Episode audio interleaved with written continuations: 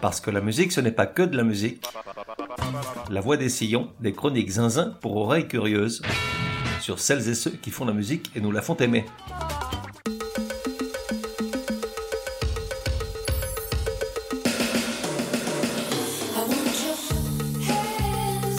La voix des sillons, numéro 120.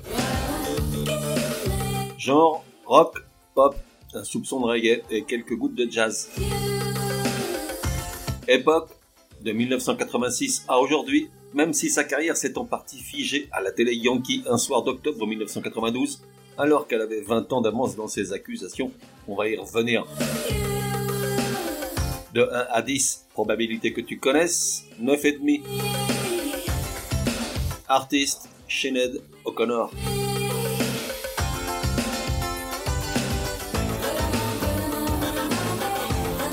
En deux mois, Sinead O'Connor s'est faufilé quatre fois parmi les invités du podcast, dans le numéro 100 fin septembre, dans celui sur Frankie the Voice Sinatra, lors du spécial année 82 nd Edition, et il y a seulement trois jours avec Peter Gabriel.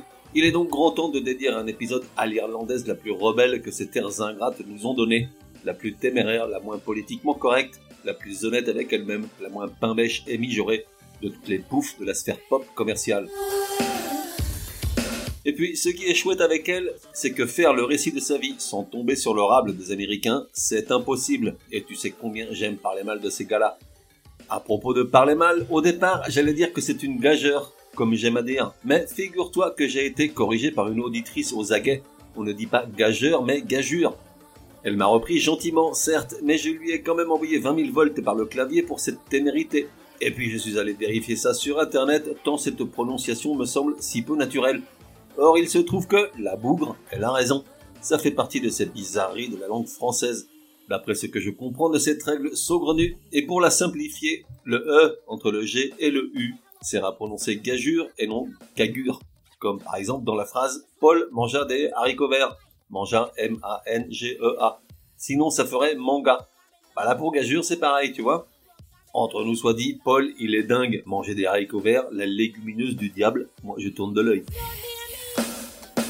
Donc je disais, il est impossible de retracer le parcours de Sinead O'Connor sans rentrer dans le lard des Yankees, car ces bas de front l'ont injustement vilipendé, attaqué, bafoué, dénigré, discrédité et cloué au pilori, avec toute l'indécence des gens qui se croient supérieurs alors qu'ils ne font que se tromper de bataille, une nation entière contre cette frêle jeune femme, forcément elle ne pouvait pas gagner.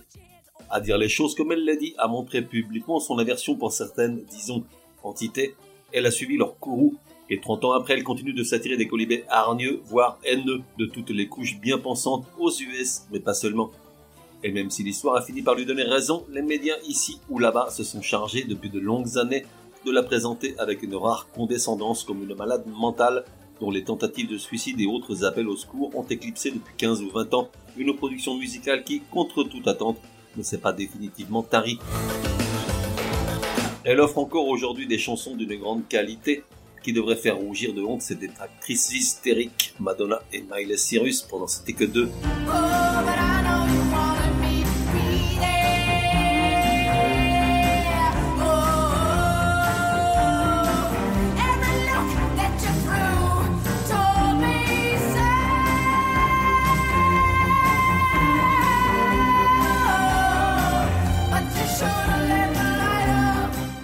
Incroyable voix que celle de Sinead Marie Bernadette O'Connor, de son vrai nom, qu'on peut entendre dans son premier single, Troy, extrait de son premier album publié en 1987, The Lion and the Cobra.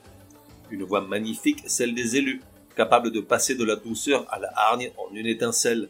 La tient-elle de son enfance, digne de ces récits irlandais d'un autre siècle Les cendres de Sinead, épouvantable remake du best-seller de Frank McCourt, car ces jeunes années, elle les a passées aux mains de véritables sadiques qui l'ont poussé plus d'une fois à hurler de douleur et de désespoir. Née en 1966 dans un bled impossible du nom de Glenagary, à 15 années-lumière de Dublin, elle a 8 ans lorsque ses parents se séparent. On parle d'un pays qui n'a légalisé le divorce que 20 ans plus tard, donc à l'époque, les couples ne se séparent pas légalement. Ils ne font que s'entre-déchirer, se haïr et éventuellement se rouer de coups. Sa mère perd les pédales, elle se réfugie dans l'alcool, le Valium et Jésus, une triplette incompatible, voire explosive, il finit par infliger à ses enfants et surtout à Sinead des sévices émotionnels et physiques, voire sexuels. Voici ce que déclarait la chanteuse lors d'une interview des décennies plus tard, ouvrez des guillemets fort impudiques. Ma mère me retirait mes vêtements et s'en prenait violemment à mon sexe, le torturant, lui crachant dessus. Elle a complètement bousillé mon rapport à la sexualité. Fermez les guillemets. À 13 ans, elle part vivre chez son père dont le comportement est à peine plus louable. Il l'envoie de foyer en maison de correction, souvent tenue par des sadiques, une période pendant laquelle elle est plus souvent dehors à parfaire ses techniques de vol à l'étalage qu'à l'école, ce qui la conduit tout droit à 15 ans dans un établissement régi par un ordre religieux appelé Notre-Dame de Charité, où elle apprend que charité bien ordonnée commence par soi-même. Dans cette atmosphère souvent irrespirable, elle se réfugie dans la musique et l'écriture de chansons, et curieusement, dans l'amour de la Vierge Marie, car dira-t-elle plus tard, les enfants qui ont souffert rencontrent Dieu. Alors qu'elle vient d'atterrir sous les funestes auspices de Notre-Dame de la Charité, elle est surprise à chanter Evergreen de Barbara Streisand par une employée du centre qui se trouve être la sœur du batteur d'un groupe de musique folk irlandais, In Tuanua. Avec eux, elle enregistre une démo, la chanson Take My Hand, dont voici un extrait, le premier enregistrement existant de Sinead O'Connor.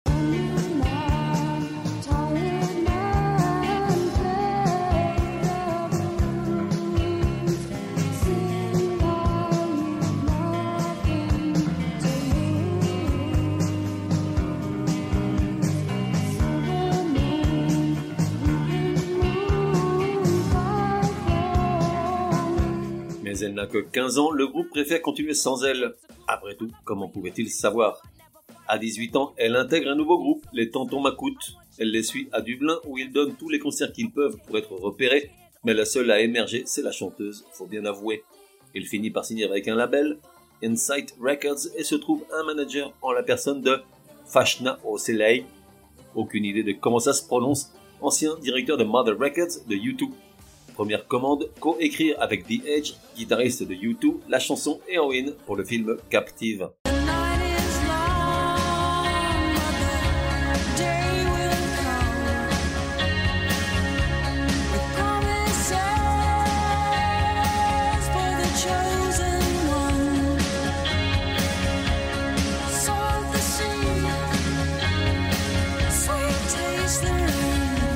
Ça pouvait difficilement mieux commencer si ce n'est que le film est un four ou peu s'en faut et la chanson passe relativement inaperçue. De plus, elle se font de déclarations tapageuses dans lesquelles elle défend les actions de l'IRA et taxe la musique de YouTube de grandiloquente. Elle avait déjà cette faculté inouïe de se faire des amis partout où elle passait. Et puis arrive 1987 et l'album The Lion and the Cobra, dont le titre est tiré du psaume 91-13 qui dit Tu marcheras sur le lion et le cobra, un psaume qui invite à faire n'importe quoi et jouer avec sa vie. Elvis ne disait pas autant de fadaises. Elle prend tout le monde par surprise avec ce look ravageur, car si déjà pour les hommes le crâne rasé n'est pas encore à la mode, pour une femme c'est comme une provocation. Plus d'une a un hoquet envieux en la voyant, car non seulement elle apparaît malgré tout très féminine, mais également, il faut bien le dire, salement jolie. Le premier single, Troy, qu'on a déjà écouté, ne remue pas spécialement les foules, en revanche, Mandinka fait un tabac. En une chanson, elle devient la nouvelle attraction musicale. Petite info spéciale dîners ennuyeux, Mandinka se réfère à une ethnie africaine plus couramment appelée Malinké en français, Malinké, répartie essentiellement au Mali, en Guinée, au Sénégal, en Gambie et en Guinée-Bissau. C'est noté Lors de la sortie de la chanson, elle expliquait que pour en comprendre la signification, il fallait lire le livre Roots, Racine de l'écrivain américain Alex Haley.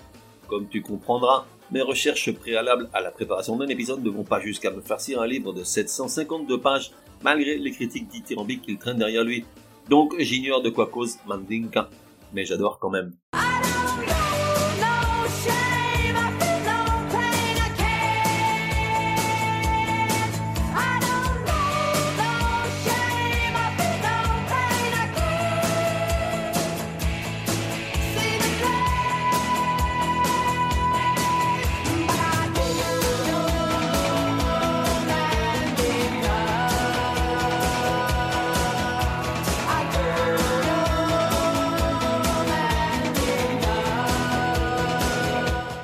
1990, encore auréolée de gloire de son premier coup d'essai, elle sort un album tout bêtement magistral, I Don't Want What I Haven't Got, précédé de Nothing Compares to You, la chanson qui bouleverse la moitié de la planète et qui aujourd'hui encore provoque plus d'un frisson.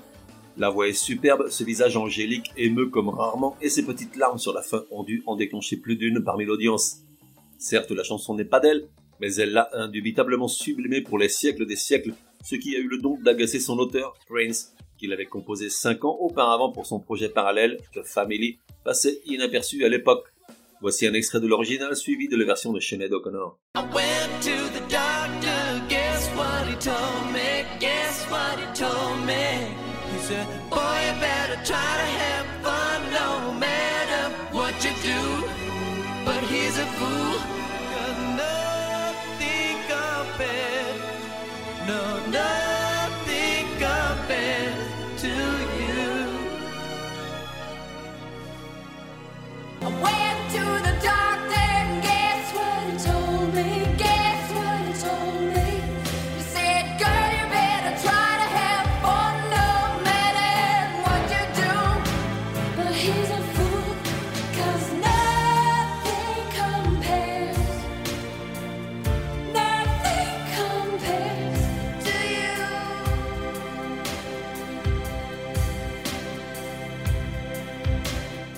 Nominée à quatre reprises pour plusieurs Grammy, non seulement elle les refuse en bloc et ne se présente pas à la cérémonie, mais en plus elle déclare que jamais elle ne se produirait en public si auparavant l'hymne américain devait être joué.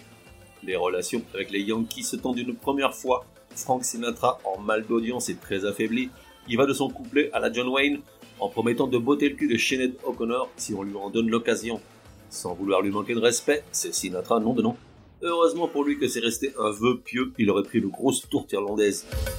Quelques années après sa sortie, I Don't Want What I Haven't Got figurait à la 408e place de la liste des 500 meilleurs albums de tous les temps de Rolling Stones et à la 457e lors de son actualisation, et ce pour, hormis Nothing Compares to You, des chansons impeccables de rythme et d'émotion comme The Last Day of Acquaintance.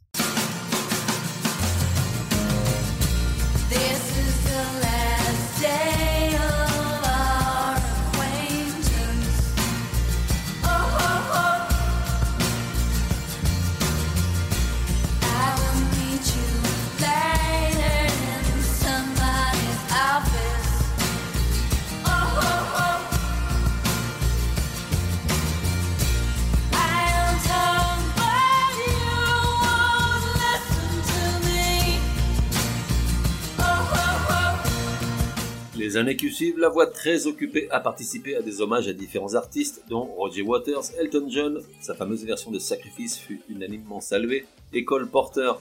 En 1992, elle publie un troisième album, Am I Not Your Girl, constitué de reprises de grands standards du jazz. Le changement de genre est trop brusque pour que ça ne prenne, c'est un échec qu'elle a du mal à admettre. Et arrive le scandale le 3 octobre 1992. Alors qu'elle est aux US pour la promotion de l'album, elle est invitée au Saturday Night Live, l'un des rares programmes de divertissement à la télé américaine en direct. La chaîne l'invite à interpréter deux chansons tirées de son nouveau disque, Success Has Made a Failure of Our Home et Scarlet Ribbons. Mais cette dernière est substituée au dernier moment, et sans que la chaîne ne soit au courant, par le morceau War de Bob Marley, dans laquelle elle remplace le mot racisme par l'expression child abuse, soit abus sur des enfants, se référant aux abus sexuels commis au sein de l'église catholique romaine sur des enfants. Puis à la fin de la chanson, en lieu et place d'une photo d'un jeune réfugié comme il était prévu, il était en pleine guerre de Bosnie, elle sort un portrait du pape Jean-Paul II qu'elle déchire en plusieurs morceaux en prononçant ces mots combattez le véritable ennemi. Stupeur parmi les responsables du programme, le public reste silencieux, dans leur cas pas tant en raison de la stupéfaction que parce qu'on ne leur montre pas les panneaux applaudissez. Et dans la seconde qui suit, elle devient une paria, la femme à abattre, littéralement. La chaîne est submergée d'appels, certains réclament l'échafaud. La semaine suivante, l'invité du programme, Joe Pesci, en rajoute dans la vindicte en disant qu'il la bafferait volontiers, tandis que Madonna la critique en la Saint-Jean lors d'un autre programme télé en brandissant une photo d'un accusé célèbre de l'époque qui avait eu des relations avec une mineure, en bramant ces mêmes mots combattait le véritable ennemi, niant indirectement les abus commis au sein de l'église.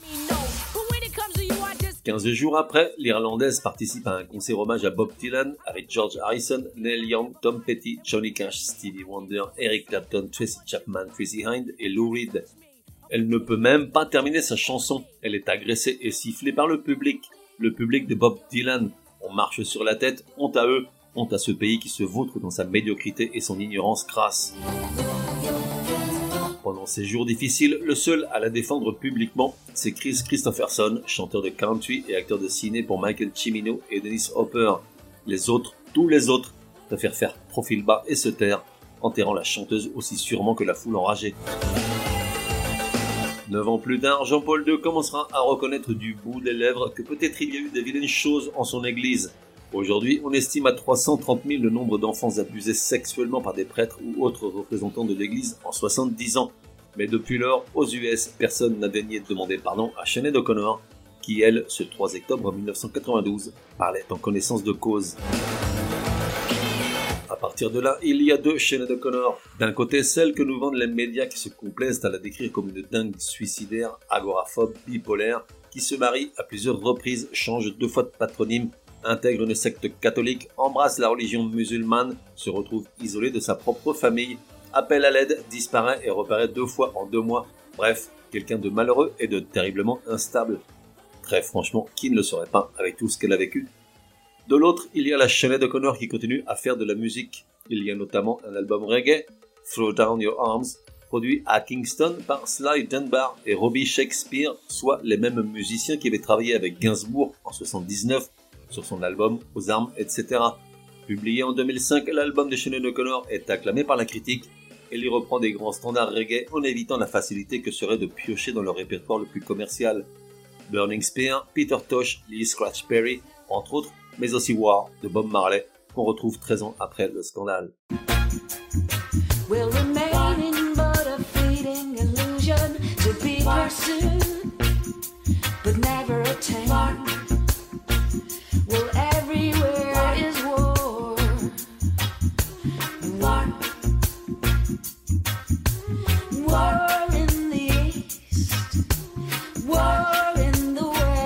Deux ans plus tard, elle publie un double album, Theology.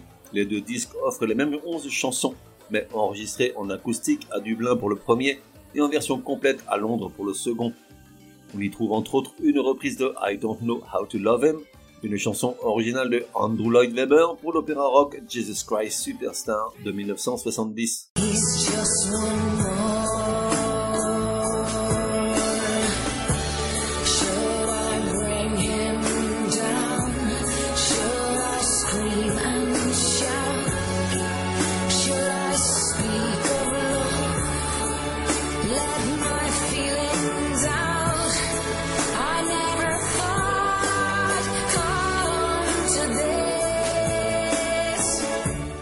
Son dernier album date de 2014, I'm Not Bossy, I'm the Boss, dans lequel elle récupère un peu de l'énergie de ses premières années, en 2021, elle en enregistre un nouveau, No Veteran Dies Alone, les vétérans ne meurent pas seuls, pour une sortie programmée en 2022.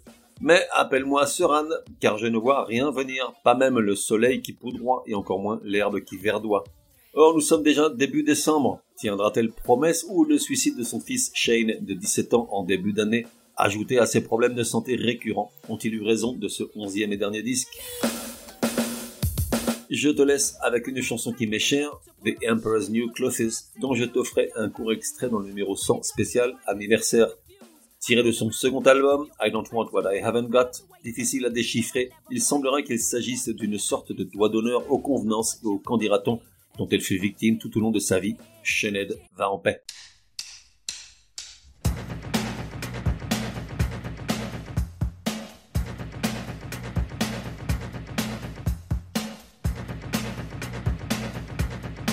On se retrouve dans un prochain numéro de La Voix des Sillons. En attendant, café et à la messe.